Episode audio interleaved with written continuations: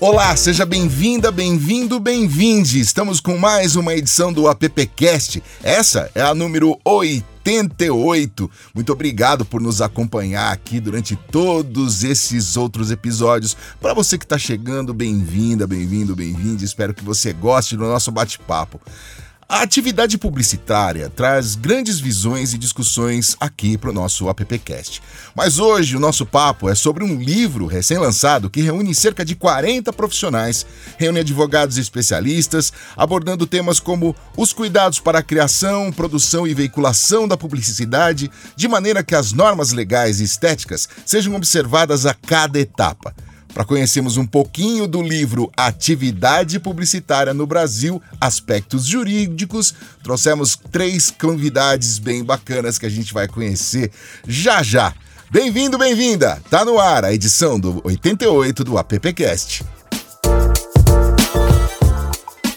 Globo, Extreme Reach, Cantaribop Media, Compasso Colab apoiam. Nossos comerciais, por favor. AppCast, o podcast da App. E já trago para o microfone minha querida Amari Cruz, que sumiu desse podcast, mas está fazendo uma falta danada. Mari, eu, desse negócio de ficar fazendo rodízio não tá dando certo. Quero você de volta, viu? Bom dia, pessoal. Que saudade. Pelo fim do rodízio, hashtag. Hashtag pelo fim do rodízio. Ô Silvio, tudo bem, Silvio, meu amigo Silvio? Bom dia, boa tarde, boa noite. Que bom estar de volta aqui, né, Lupi? Bom demais. Com a Mari aqui, Com né? a Mari. Foto que ela faz aqui pra gente, né? Esse Aliás, é concorrido, gente. Aliás, eu Por nunca soube que-. Eu nunca soube que tinha rodízio com a Mari, viu? Então, é, Achei- pois é, esse negócio não ficou muito claro aqui. Vamos fazer um protesto.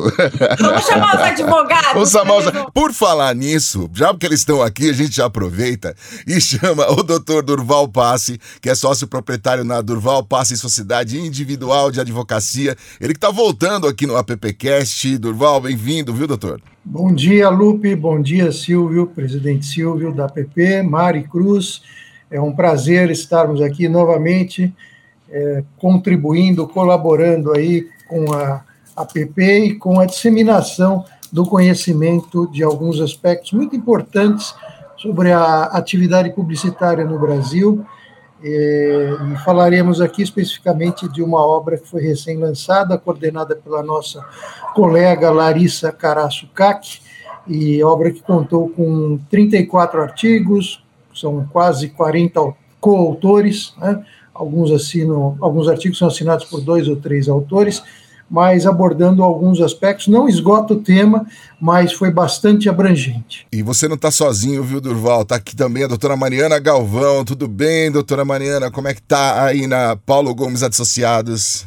Ah, firmes e fortes. Queria agradecer o convite. Bom, bom dia a todos, ao colega Durval, presidente Silvio, Mari, me achará. Queria mais uma vez agradecer o convite. É a primeira vez que eu participo e espero que seja o primeiro de muitos pela frente. Como o Durval estava comentando, acho que essa obra que foi coordenada pela doutora Larissa K, que vai agregar muito a atividade publicitária e espero que todos aproveitem bastante, porque é algo inédito né, na, no nosso mercado. Acho que estava todo mundo precisando de uma obra que consolidasse vários temas de publicidade, né, de forma específica, detalhada. Então, acho que hoje a gente vai conseguir conversar um pouquinho com vocês e, espero que aproveitem. Bacana. E você não está sozinha aí na. Tem uma sócia aqui, outra sócia aqui também, viu, Mari? Que é a Letícia Livrieri, que já está no microfone aí no nosso vídeo, que é sócia também na Paulo Gomes Advogados Associados. Bem-vinda, Letícia, tudo bem? Oi, tudo bem? Obrigada pelo convite. Bom dia a todos. Bom dia, Silvio, Mari, Lupe, minha colega Mariana. É um prazer estar aqui com vocês para divulgar esse livro que é tão importante para o nosso segmento, para o nosso mercado. E espero que nosso bate-papo contribua de alguma forma para atividade publicitária. Bacana. Bom, a gente acabou de falar, e todos vocês fizeram uma pequena introdução sobre o livro, né? O, li- o livro hoje que é o, o tema do nosso bate-papo aqui. Então já vou começar perguntando É, como é que surgiu essa ideia? Da onde surgiu, né? Como é que como é que bota um negócio desse em prática? Esse vai ser um mote aqui do nosso bate-papo. Com quem eu vou começar aqui? Vou começar pela Mari. Não a Mari Cruz, mas a Galvão. Pode ser Mari Cruz. então vamos lá. Então vamos lá. Bom, é, a doutora Larissa uh, já tem muitos anos de carreira e ela procurou, né, acabou convidando advogados e especialistas que atuam nessa área para escreverem um pouco, para contribuírem, para darem suporte para todos os atores dessa cadeia publicitária.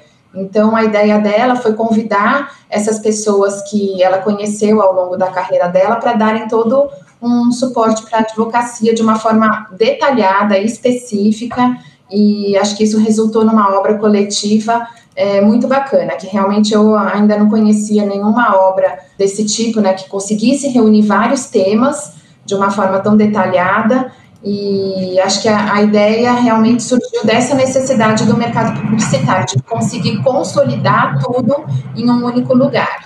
Que bacana. Quero ouvir também a Letícia, vem para cá. Então, eu achei super importante a ideia do livro, porque a gente sentia falta, nós como advogados da área, né, a gente atua, eu e a Mariana, a gente atua há 16, 17 anos na área publicitária e a gente sentia falta de um livro específico tratando do tema, né? A gente achava um ou outra, um outro artigo esparso, a gente tinha dificuldade em localizar é, é, coisas relacionadas à nossa área uh, de uma forma tão abrangente. Então, o livro veio para suprir essa falta que existia no mercado, e agora a gente tem uma obra de qualidade que dá várias, é, é, traz várias informações importantes de como produzir conteúdo, de é, conteúdos, espe segmentos específicos, como publicidade de medicamento, publicidade de bebidas alcoólicas, que tipo de cuidados tem que ser tomados, a gente encontra tudo numa obra só, isso é muito importante. Bacana, doutor Durval. Então, fazendo coro aí com o que a Mariana e a Letícia falaram, a maior dificuldade que nós sempre tivemos, advogados atuantes na área, foi exatamente buscar de maneira esparsa eh, materiais doutrinários eh, de suporte para o exercício da nossa atividade. Aqui atrás, nessa biblioteca que vocês estão vendo, é, e ela não é de papelão. Né? vou mostrar para vocês esta obra aqui do José de Oliveira Ascensão, um jurista português de grande renome que faleceu ano passado. Vejam como, como eu, eu faço as marcações e separo as matérias individualmente. Mas a nossa grande dificuldade era exatamente isso. Uh, um tema, por exemplo, sobre a, a, quem pertence os direitos autorais na obra publicitária. A gente tinha que buscar em dois, três, quatro, cinco autores para encontrar uma posição que nos desse suporte para um determinado trabalho, para uma determinada defesa.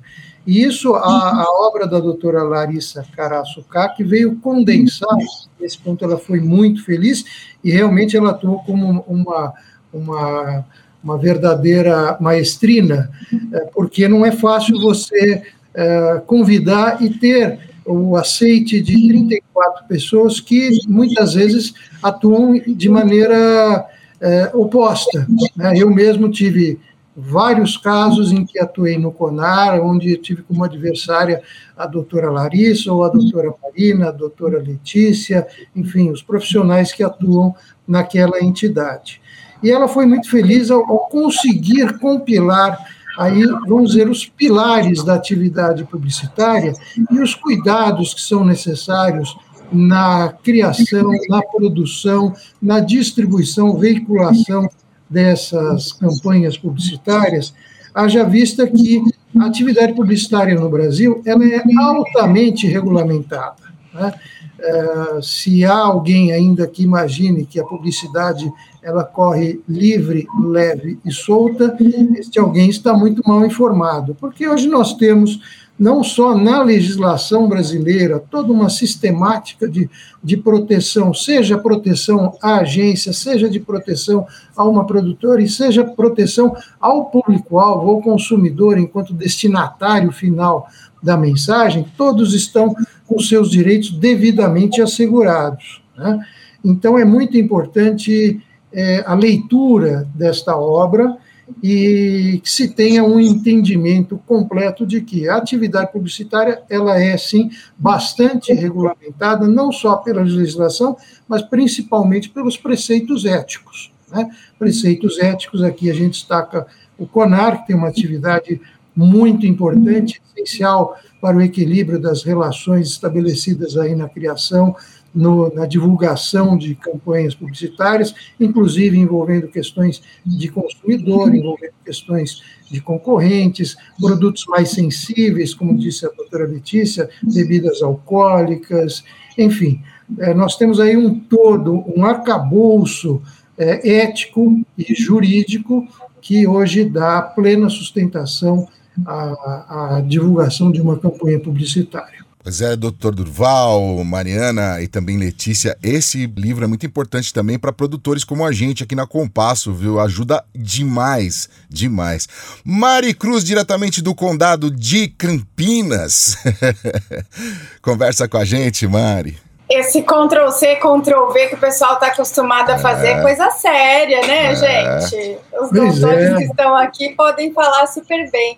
E falando sobre erros, né, na atividade publicitária, quais são os erros mais comuns que vocês veem e que poderia facilmente ser, serem evitados se o publicitário tivesse um pouquinho de conhecimento jurídico? Quem você quer chamar? Pra... pela Letícia. Hum, deixa eu pensar aqui.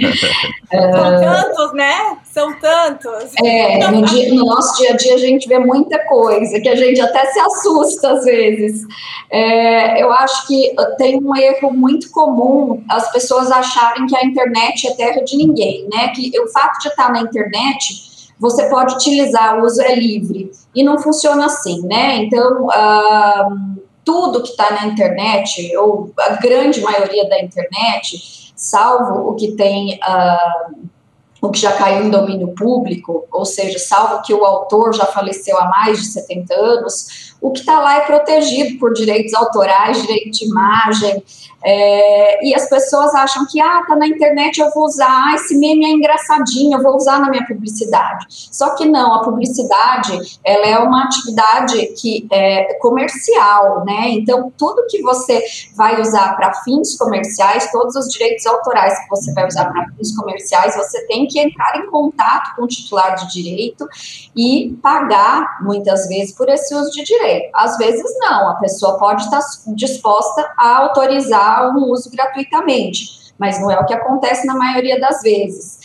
Então, é muito comum você ver que alguém pegou uma imagem da internet, e, e, por imagens eu falo tanto fotografia, quanto ilustrações, quanto memes, é, isso tudo é protegido. E é muito comum você ver a pessoa usar e depois sofrer um processo ou levar uma notificação, a empresa, né, a agência ou o anunciante, sofrerem um processo ou receberem uma notificação e aí toma um susto. Pô, mas eu vi na internet, estava lá, todo mundo usa esse meme, todo mundo divulga e eu só usei na minha publicidade, eu coloquei lá no meu site ou eu coloquei lá na minha rede social e agora? Então, esse é um tipo de problema que é abordado aqui no livro e que é muito importante as pessoas saberem. A, a, internet não é terra de ninguém. A maioria do conteúdo que está, ela é um repositório de conteúdo. Cada pessoa vai lá, coloca o que tem de si para oferecer, né? Um texto, uma música, um filme, enfim, o que tem de si para oferecer. E tudo isso tem direitos envolvidos. Acho que esse é o principal erro que eu costumo ver desde que eu comecei minha carreira na área. Mariana. Ah, então, só eu acho que foi muito importante esse ponto que a Letícia destacou, e eu acho que a gente percebe nitidamente que a internet ganhou uma proporção muito grande nos últimos tempos. Então, houve uma inversão né, de, de importância das mídias. Se a gente até for procurar verificar os casos que foram abertos no CONAR no ano passado, mais de 70% foram casos que envolviam anúncios que foram veiculados na internet ao passo que os anúncios de TV foram em torno de 15%. Então, antigamente a gente tinha um outro cenário. Fica nítido, né, que a internet ganhou uma importância muito grande e aí todos os cuidados que a gente tinha antigamente em relação a todas as mídias, hoje a gente tem em relação à internet e ainda o um cuidado redobrado, né? Porque tudo isso veicula de uma forma muito mais rápida, atinge uma proporção muito maior de pessoas e outras coisas a gente ainda acaba se preocupando, como por exemplo os influenciadores digitais, que antigamente era uma figura que não existia, mas que hoje em dia são fundamentais, né, como uma ferramenta publicitária. Então eles também têm que tomar todos os cuidados é, na criação de um conteúdo publicitário e o anunciante, a agência precisam verificar de forma preventiva se todos esses é, elementos né, e, e, todos os dispositivos legais e éticos estão sendo observados né, e trabalham todos juntos, é, para não, não deixar que ocorra nenhum problema. Essa atuação de forma preventiva é muito importante. Então, nós aqui, como advogados, a gente está acostumado a receber diariamente todos os roteiros para examinar, para avaliar, e aí dessa forma a gente faz toda a orientação, né, até para minimizar os riscos, né? Então, eu acho que tudo isso, né, toda a produção, toda a criação, é, veiculação de propaganda, hoje em dia é feita a quatro mãos, está sempre o pessoal da publicidade, mas nós, advogados, estamos diariamente envolvidos também desde o início né, da, da criação da campanha para a gente atuar dessa forma preventiva. E o livro acaba é, contribuindo bastante de forma preventiva em toda essa cadeia, né, em todo esse passo a passo da, da produção publicitária. Doutor Durval. Falando de influenciadores digitais, a coordenadora do livro, a doutora Larissa Karasukak, ela escreveu o artigo A Contratação de Influenciadores Digitais para Participação em Publicidade. Né? O que, de certa forma, acompanha aquela mesma preocupação que sempre existiu quando da contratação não só de celebridades, mas de toda e qualquer pessoa que vá ceder a sua imagem, os seus direitos da personalidade, seu som de voz, para participar de uma determinada campanha. E falando aí, respondendo diretamente para Mari Cruz, quais são os principais erros, eu endosso o que a doutora Letícia e a Mariana disseram, é, mas também aponto um, problema interno de administração, é, via de regra, das agências, que muitas vezes não se atentam aos prazos de agência ou aos limites territoriais de apresentação de uma determinada campanha. E muitos casos que eu enfrentei já na, na minha vida profissional decorreram exatamente dessa falta de, de administração interna e que acaba gerando um problema maior que se tivesse sido observado aquilo que o contrato estabelece, não teria é, gerado um problema maior que muitas vezes é, acaba num pagamento de indenização a quem teve o seu uso de imagem indevidamente utilizado. Né? Então, e aí, é, no livro, nós também é, precisamos destacar, é, e vem exatamente de encontro por uma feliz coincidência, o artigo que o Dr. Paulo Gomes de Oliveira escreveu para este artigo, que é intitulado A Câmara Nacional de Arbitragem e Mediação na Comunicação como meio de solução de conflitos da publicidade. Então, veja, a, APP tem a sua Câmara de uhum. Arbitragem, e o Dr. Paulo já há alguns anos, acho que iniciativa dele nos fóruns publicitários, é, resolveu incluir nos contratos a cláusula de arbitragem, nomeando a APP como o local adequado, o mais adequado para se debater as questões oriundas aí das relações envolvendo agências, envolvendo anunciantes, produtoras, é, personalidades, modelos, atrizes em geral. E é muito importante, na nossa visão, que realmente essa questão seja debatida numa Câmara especializada. Porque se você levar, e muitas vezes se levam as questões ao conhecimento do Poder Judiciário, é, o Judiciário, o mesmo juiz que julga uma questão de direito civil, que trata, por exemplo, de posse, demarcação de terras, às vezes vai ter que decidir uma questão sobre publicidade. E publicidade, ela não está no o direito publicitário, melhor dizendo, ele não está no currículo das universidades. Então, é, é, muito difícil, às vezes, para o juiz compreender os meandros, as particularidades, as peculiaridades do direito publicitário. Podemos assim chamar que é tudo aquilo que envolve a atividade publicitária. Então, é muito importante que as questões sejam realmente levadas à Câmara de Arbitragem, onde a APP vai nomear um árbitro dentre diversos ali que ela já tem pré-selecionados, e a questão vai ser muito melhor resolvida, de maneira muito mais rápida, mais ágil e, e mais importante, menos custosa uhum. que o próprio Poder Judiciário. De preferência com menos traumas, né, doutor Durval? Sem dúvida alguma, sem dúvida alguma. Silvio Soledade, você foi citado. A PP foi citada, né? Mas olha, boa lembrança, doutor Durval, sobre a Câmara Nacional de Arbitragem. É um trabalho que a PP tem feito com o mercado, que já dura alguns anos e tem resolvido vários impasses. É menos custosa, é mais rápido e a gente indica sempre os árbitros que conhecem a nossa atividade. Isso facilita muito no entendimento. Então, Uh, lá no site da PP a gente consegue ter mais informações sobre a Câmara Nacional de Arbitragem. E esse artigo do Dr. Paulo, eu dei uma lida ontem também, tá, tá fantástico. Esse, esse livro é bom, o Glupe, porque a gente pode dar spoiler, né? Que não tem problema. É, é verdade. Né? é. esse, esse, aliás, tem que dar spoiler, esse né? Porque ele tá tudo é. ali, não tem começo, meio e fim, então você fica ali navegando entre as, entre as páginas. E aí, por falar nisso, eu queria chamar um pouquinho a doutora Mariana para falar um pouco de um assunto que é caro para a gente e complicado para o setor publicitário. A gente sempre, às vezes, atrasa. Eu, eu que trabalho com produção audiovisual, já correu de a gente atrasar filme por conta das questões de promoções na publicidade. Eu sei que foi o artigo que ela escreveu, e eu queria que ela não desse spoiler, não precisa contar tudo, mas falasse um pouquinho de, dessas dificuldades que a gente encontra nessa atividade.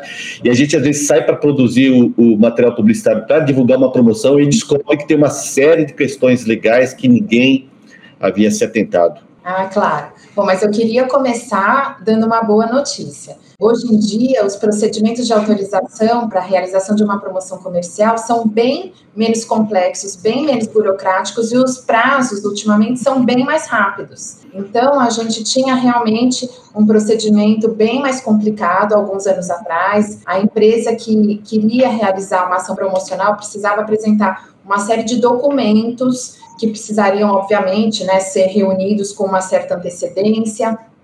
Isso acabava dificultando né, um pouco a realização das ações. Até mesmo porque toda promoção só pode ser divulgada depois que ela for aprovada pela SECAP, que é ultimamente, atualmente, o órgão que fiscaliza e aprova as promoções comerciais. Então, essa aprovação acabava dificultando, às vezes a empresa queria colocar no ar uma promoção é, dali uma semana, mas era um óbice que acabava impedindo a realização dessas ações. Hoje em dia os prazos são bem mais curtos. A gente teve recentemente, até por ocasião do Lollapalooza, é, uma promoção que foi autorizada, não lembro se foi no mesmo dia ou de um dia para o outro. Foi algo muito rápido. Então, eu acho que as empresas podem se animar né? Antigamente elas falavam: ah, não, não vai dar para fazer promoção, a gente não vai conseguir, nós não temos a documentação, o prazo é inviável. Então, a notícia boa é essa: hoje em dia o procedimento ficou muito mais menos complexo né, na, na questão burocrática.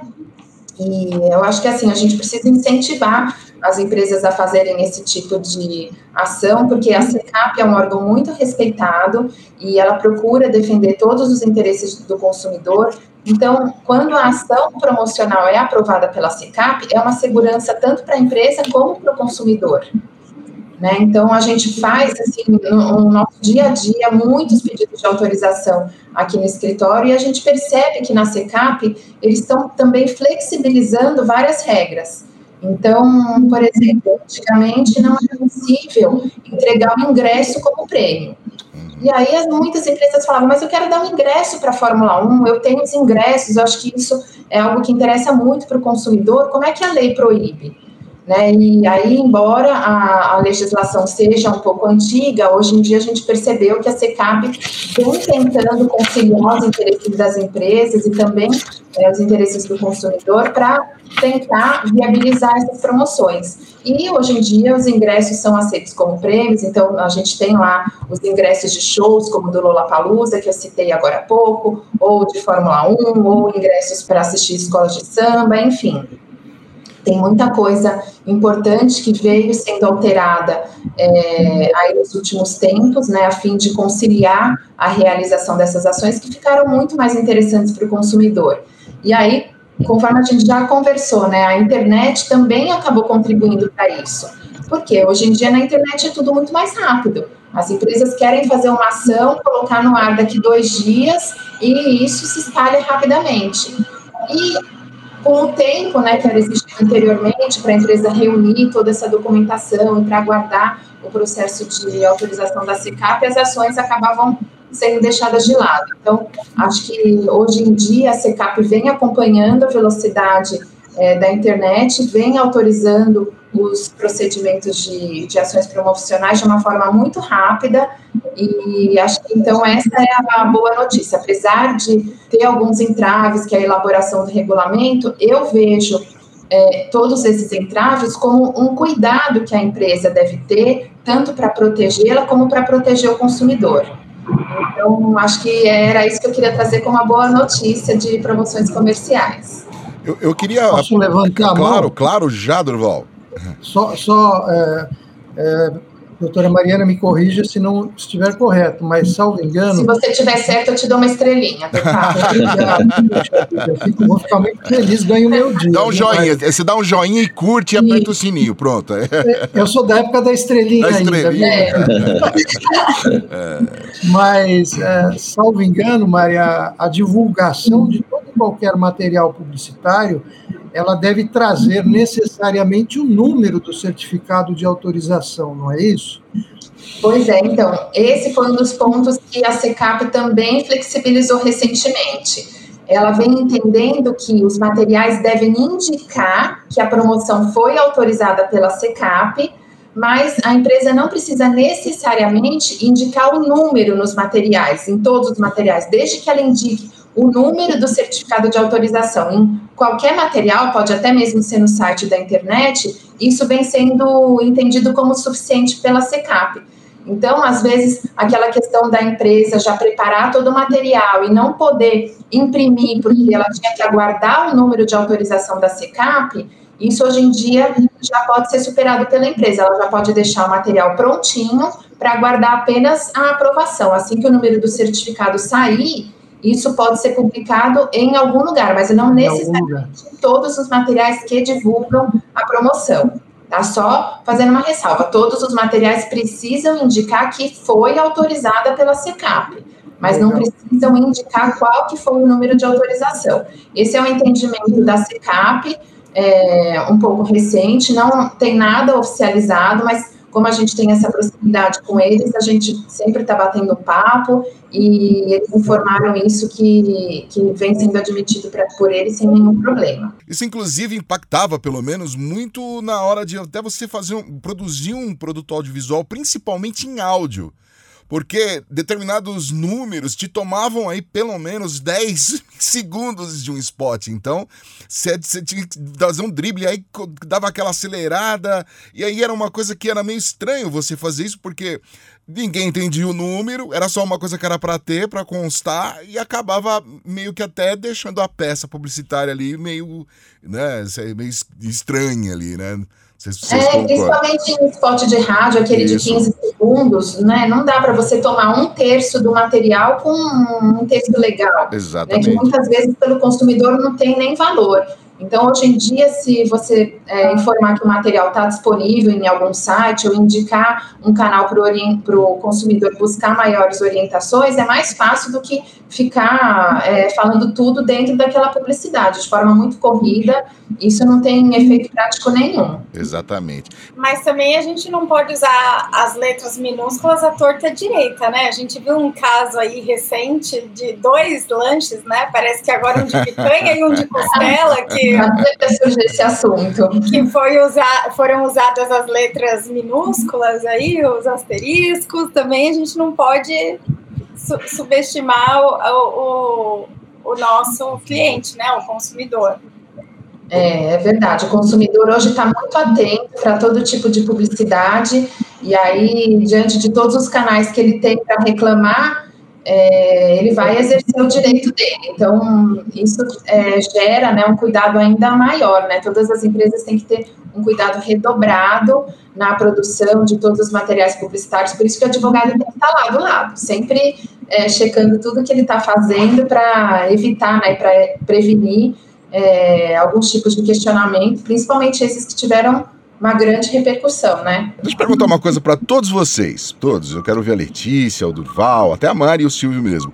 O que a gente tem visto muito no YouTube, por exemplo, né? Vou citar o maior canal aí, tá chegando o Rumble, mas aí já é uma outra coisa. É, eu queria saber de vocês assim: a gente está falando sobre o CONAR, que é um órgão extremamente sério e necessário na nossa indústria. Né? É, a gente está falando com marcas preocupadas em, em, estar dentro da regra, e mesmo assim, de vez em quando a gente bate em, um outro aí com, que falta picanha e falta costela. Mas eu quero saber o seguinte: e aquelas promoções e essas propagandas, essas, essas pequenas ações que são feitas em sites, em outros, nesses milhões de sites que são que estão aí no, no em sites de canais que estão aí no YouTube e em outras plataformas, como é que, como é que, como é que lida com isso? Porque ah, o, o, existe um interesse do dono do canal ir atrás, ou do dono da dona, de ir atrás dos, de saber se ele está na regra, porque eles vão ali muito pela regra do YouTube, né? O que o YouTube eh, determina. Mas vocês percebem, por exemplo, eh, chega casos em que se o cara tá lá, fala, não, eu tenho um canal, eu vou tomar cuidado com isso, a marca tomar cuidado com isso, ou ambos, por exemplo, tanto marcas pequenas quanto os canais menores não têm conhecimento de que tem tanta regra assim e, que pode beneficiá-los. Essas regras podem é, beneficiá-los. Quem começa aqui? Posso começar? Pode, pode, sim, Mariana, pode sim. Mas eu entendo que ainda existe um vazio nessa área de conhecimento de promoções comerciais. Mesmo porque isso tomou uma proporção muito grande na internet, né? A gente vê influenciadores fazendo sorteios, uhum. várias ferramentas das próprias redes sociais que estão lá para contribuir, para ajudar os perfis a fazerem esses sorteios de forma virtual, que inclusive não é permitido. E isso acaba é, gerando essa confusão, né? Realmente, muitas empresas falam: ah, eu acho que pode fazer, tá todo mundo fazendo, vou fazer uhum. também. É, isso é até um trabalho que a gente precisa fazer aqui no, no escritório, de convencer o cliente que ele precisa seguir as regras. Porque tem clientes que até então não tinham conhecimento de que eles precisariam pedir uma autorização para realizar a, a, ação promocional, né, essa autorização prévia. E quando nós informamos que precisa ser feito esse pedido, eles falam: não, mas a gente já fez isso anteriormente, ou o nosso concorrente faz, uhum. é, por que, que isso tem que ser feito? E aí a gente precisa explicar todos os riscos né, de uma ação promocional sem autorização, quais que são as penalidades, que para ficar claro aqui para vocês, é, pode ser aplicada uma multa de até 100% do valor dos prêmios que está sendo distribuído, e além disso, a empresa pode ficar impedida de fazer promoção comercial pelo prazo de dois anos. Então, isso é, é um risco que precisa ser avaliado pela empresa quando ela quer seguir com a ação, para saber se ela vai é, eventualmente fazer sem a autorização da SECAP, que de forma alguma a gente recomenda isso, ou se ela vai é, fazer todo o procedimento de uma forma correta. Então, a gente percebe que ainda tem muito desconhecimento na área, né? Ou pessoas que realmente acham que esse procedimento é muito burocrático e acabam se desanimando. Então, por isso que eu acho que a gente precisa divulgar que hoje é um procedimento muito mais fácil e que acaba beneficiando tanto a empresa quanto o próprio consumidor. Bacana, Letícia. Então, eu queria complementar que, assim, hoje a gente tem um trabalho de conscientização das empresas para elas entenderem a importância, inclusive, de se submeter ao, ao pedido de autorização, além da obrigatoriedade, é claro. Né? A gente sempre fala que é obrigatório, mas, enfim, além de obrigatório, é importante, porque o consumidor, quando ele vê que é uma ação autorizada pela SECAP, ele tem, uh, embora ele muitas vezes não saiba, não saiba, mas ele tem a, a, promoção dá uma credibilidade no fato de ter sido autorizada, uhum. porque existe todo um procedimento de prestação de contas para a empresa que é autorizada a fazer promoção, ela tem que prestar contas para a União, para a União, inclusive. Então, assim, você tem que comprar, comprovar que você uh, comprou os prêmios com antecedência, você tem que apresentar a nota fiscal dos prêmios, você tem que apresentar o recibo de entrega do prêmio assinado pelo contemplado, contendo o número do RG dele, do CPF. Isso tudo dá uma segurança para a promoção.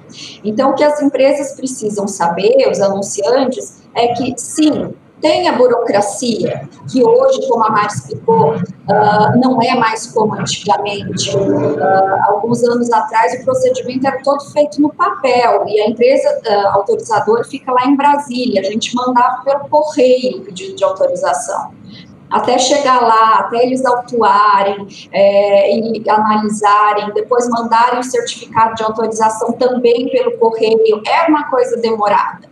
Ia lá uns dois meses de preparação para promoção e a empresa, a empresa aflita, né? Ai, será que a minha promoção de Natal vai ser autorizada a tempo do Natal? Uhum. É, então, hoje, além do procedimento estar tá muito mais rápido, muito mais fácil, o consumidor tem a credibilidade de saber saber que aquela promoção vai efetivamente entregar o que está prometendo. Não é uma coisa que uma, uma pessoa qualquer, um influenciador que está começando a vida dele, resolveu ir lá, eu vou postar que vou dar um prêmio e depois, opa, agora eu não tenho como dar esse prêmio. Só que não. É assim, né? Então, acho que é isso. A importância é de conscientizar mesmo as empresas da importância do procedimento de autorização. Doutor Durval. Bom, eu acho que seja para um novo canal Rumble que você disse que está chegando aí, né, ou para um pequeno anunciante, um médio, um grande anunciante, é muito importante que todos tenham o entendimento e a compreensão que existem regras. Né? Existem regras de ordem legal, existem regras de ordem ética, e tudo tem que ser muito bem observado. Eu vou dar um exemplo é, de, um, de, um, tema que não está tratado no livro, mas é, pegando carona com o que a doutora Mariana mencionou, desta evolução da SECAP aí, fazendo uso dos meios digitais.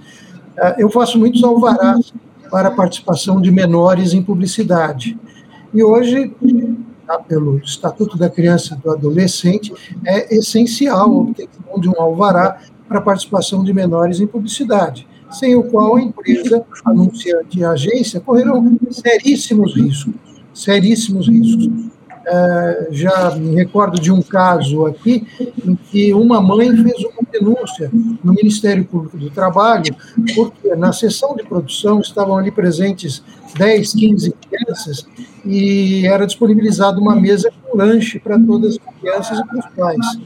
Uma das crianças resolveu se estressar, porque criança é, não tem roteiro. Né? É. Criança o timing dela, se ela quiser chorar, ela vai chorar. Se ela tiver com dor de barriga, ela vai chorar. Se ela tiver com sede, ela vai chorar. Se ela tiver com fome, ela vai gritar. Né? E isso virou um problemão, caiu no Ministério Público do Trabalho, e uma das da, das salvaguardas que permitiram a boa solução do caso na ocasião foi o fato de ter sido obtido alvará judicial para a participação de menores na publicidade. O alvará judicial, nesse, nesse aspecto, é, tem sido muito rápido também. Uh, só para você ter uma ideia, existe um, uma resolução, um dispositivo do Tribunal de Justiça de São Paulo que determina que a apresentação do alvará em juízo deve ser feita no mínimo com 10 dias de antecedência à data de produção.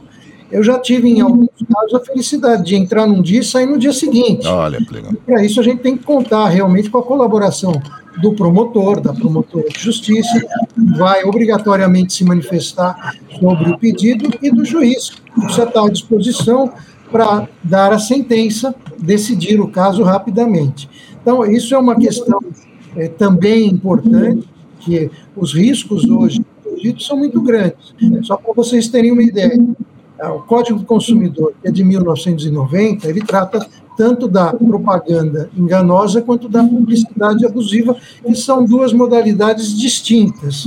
E para qualquer forma de é, violação seja da enganosa, seja da abusiva, o Código Consumidor estabelece multas que podem superar 6 milhões de reais.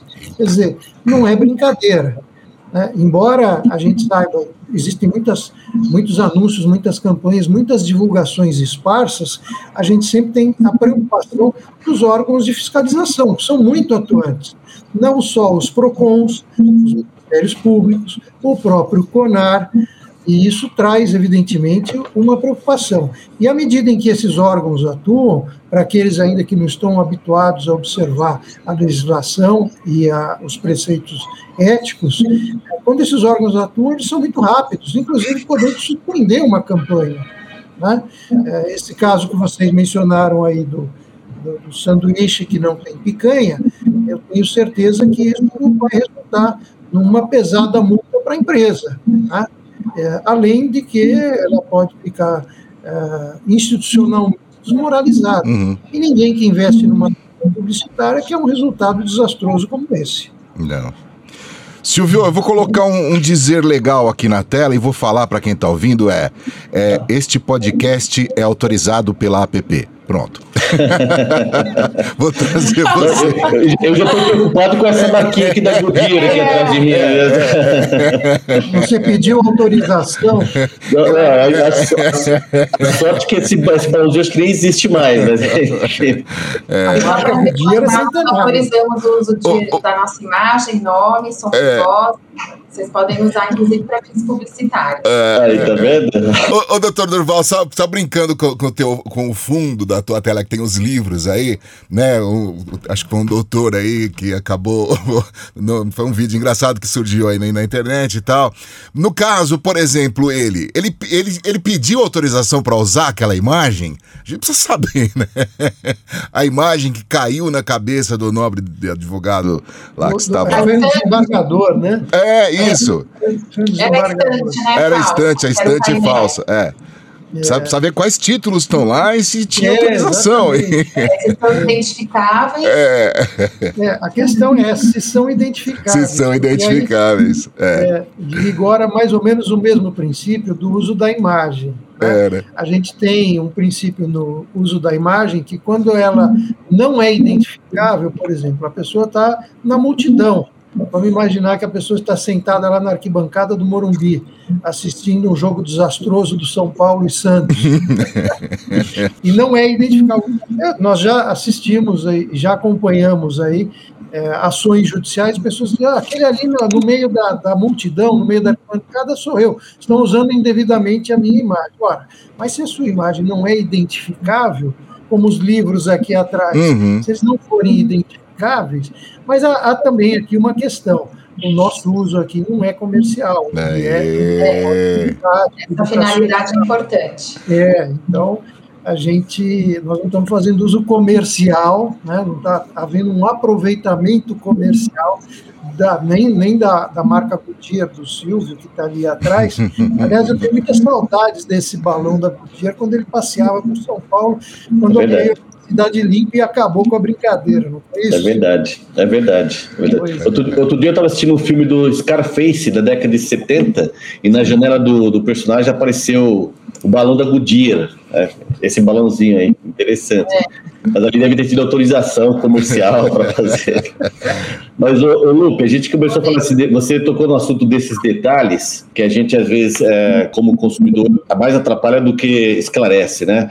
É, a questão de medicamentos, por exemplo, uhum. a doutora Letícia escreveu um artigo sobre isso nesse livro. A gente acaba nem entendendo direito o que o locutor ali falou no finalzinho da mensagem. Então, assim, às vezes a lei, ela não atrapalha, porque a gente, obriga a gente a fazer uma coisa, mas do ponto de vista do consumidor, ele não é tão esclarecedor assim. Então, como é que a gente lida com isso, doutora Letícia? É, então, a questão da frase de advertência, que é lá persistirem os sintomas, o médico deverá ser consultado, que ela é dita tão rapidamente, né, para não gastar tempo na publicidade, a gente não tem como escapar dela, infelizmente. É, essa frase, ela está tanto na lei Murad, que é uma lei federal que trata de publicidade de medicamentos, bebidas alcoólicas e outros uh, materiais, é, como está também nas resoluções da Anvisa, uma resolução do ano 2000 e uma resolução de, de 2008, que são as mais recentes e as que trazem todas as vedações e as proibições relacionadas à publicidade de medicamento.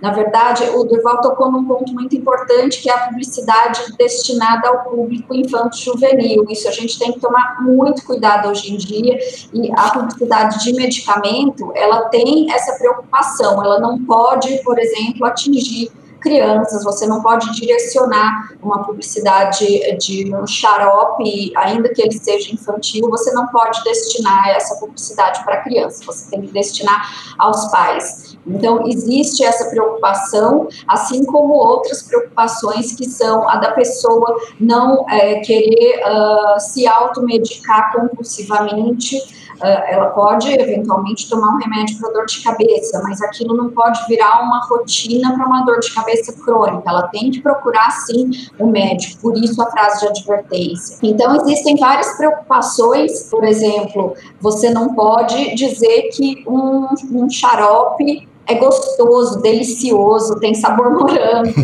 sabe? Porque você vai chamar a atenção de um público que não está preparado psicologicamente para entender que aquilo é um produto que ele tem que consumir em determinada situação.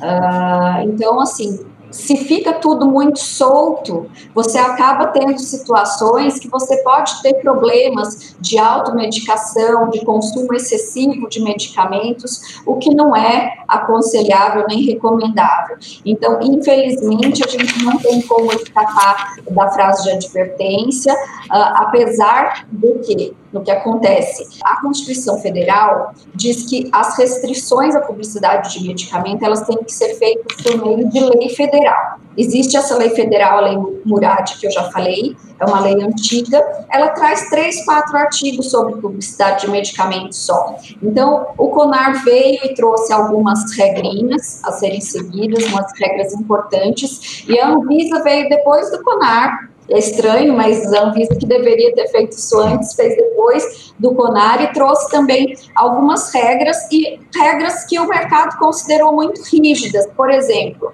uh, o mercado utilizava muito celebridade para divulgar medicamento e a celebridade falava que consumia, usava aquele medicamento no dia a dia dela. E veio essa resolução 96 de 2008 e falou: não, celebridade não pode mais uh, dizer que consome medicamento. Aí o meio publicitário arrumou um jeitinho de continuar usando a publicidade sem infringir a, a resolução da Anvisa. A publicidade participa, apresenta o medicamento, mas não fala eu uso, eu consumo. E tá hum. ok. Se persistirem as dúvidas, a Letícia deverá ser consultada. ah, só enquanto eu falo daqui a pouco. Enquanto a Letícia está lembrando o que, que ela queria falar, é, o que, que eu acho importante também a gente informar? Que, na verdade, a legislação pode ser rígida, mas ela vem para proteger o consumidor e evitar é, que a publicidade seja proibida de uma forma total, assim como aconteceu com os cigarros. Então, é importante que a legislação é, seja realmente rígida, mas com o intuito de proteger o consumidor. E é, não proibir a propaganda, que na verdade é uma ferramenta de informação para o consumidor. Então, a propaganda não tem como intuito só divulgar o produto, ela também traz informações que são essenciais para o consumidor. Ele tem a oportunidade de conhecer os produtos, os serviços, de fazer comparações. Então, eu acho que a gente precisa é, também é, analisar por esse lado, né, por esse ângulo, que a publicidade é uma informação e é, todos esses cuidados que são trazidos pela legislação são no intuito de proteger o consumidor mas com a oportunidade que ele seja devidamente esclarecido através da propaganda, para evitar uma proibição total. A, a, Constituição diz que só a lei federal pode impor restrições à publicidade, a qualquer tipo de publicidade, não só de medicamento.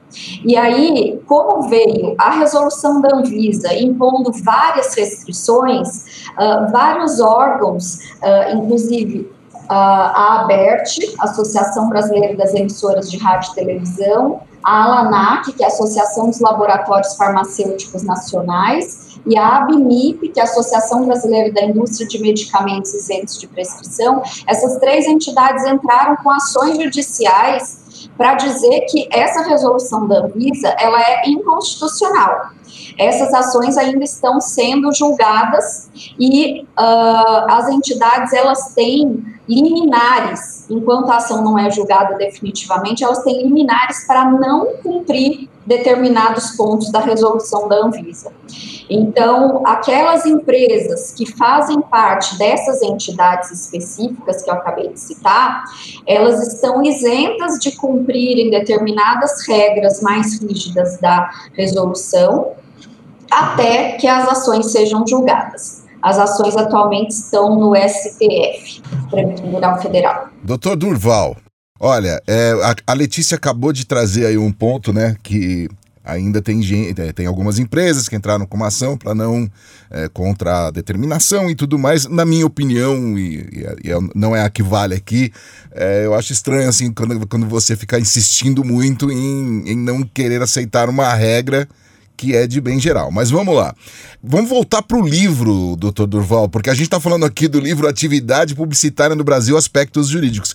A gente só falou um pedacinho, assim, né? Hoje já, já temos aí 50 minutos de um belo de um bate-papo e se deixar a gente vai embora. Afinal de contas, um locutor e três advogados, e mais o Silvio, imagina onde a gente não vai. Agora, vamos falar mais um pouquinho sobre o livro. Onde é que a gente encontra? Todas aí nos sites... Eh, especializados, em lojas, em livrarias. Antigamente vendia no posto de gasolina também livro, eu não sei se vende. Olha, o livro ele é editado pela Almedina, editora Almedina, é uma editora portuguesa, ela tem representação no Brasil e é muito atuante na área jurídica. A Almedina edita livros mais variados na área jurídica, tem do, do Canotilho, que é um constitucionalista português muito conhecido, do José de Oliveira Ascensão, esse jurista português que eu mencionei. Mas, é, se você puser no Google, põe o livro lá, você vai ver onde é que ele está disponível. Eu tive a curiosidade de, de colocar no Google, e o livro está disponível, para você ter uma ideia, até através de parcerias no Carrefour, no Extra, no Submarino. Boa, e, obviamente, livraria. Né? Na livraria Amazon, igual Vila, falou agora a Mari, que sim, sim. A Amazon, é, Livraria da Vila, foi onde ocorreu o lançamento, há mais ou menos 15, 20 dias atrás. Né? E, então, nas livrarias em geral, Martins Fontes, é, eu encontrei, é, Livraria Cultura, também tem, mas nas livrarias em geral. Mas hoje, com essa tal da internet, é. ferramenta que, é, sabendo usar, faz muito bem e ajuda muito, né? a gente pode encontrar aí, às vezes, mesmo sem sair de casa. Recebe livro sem sair de casa. Você sabe, eu vim do rádio e eu agora eu fui lá para os anos 90, quando a, as promoções não eram muito reguladas no, no rádio, assim. É, e agora, eu, como é que eu fui esquecer do, do YouTube, cara, do Google, né? No rádio a gente perguntava assim, onde que eu encontro o seu disco, o seu livro, né? Ô Mari, vamos embora aí pro encerramento. Você quer mandar mais alguma pergunta para eles, fazer algum comentário? Agora a gente ficou com vontade de comprar o livro, né? Eu, Tem opa. cupom de desconto? Quem é opa, é, opa, opa, não, não, não, não, não, não. Nós não tivemos tempo, não, não tivemos tempo de falar azul. com a Secap ainda, deixa, deixa quieto. Arraste pra cima. É. Né?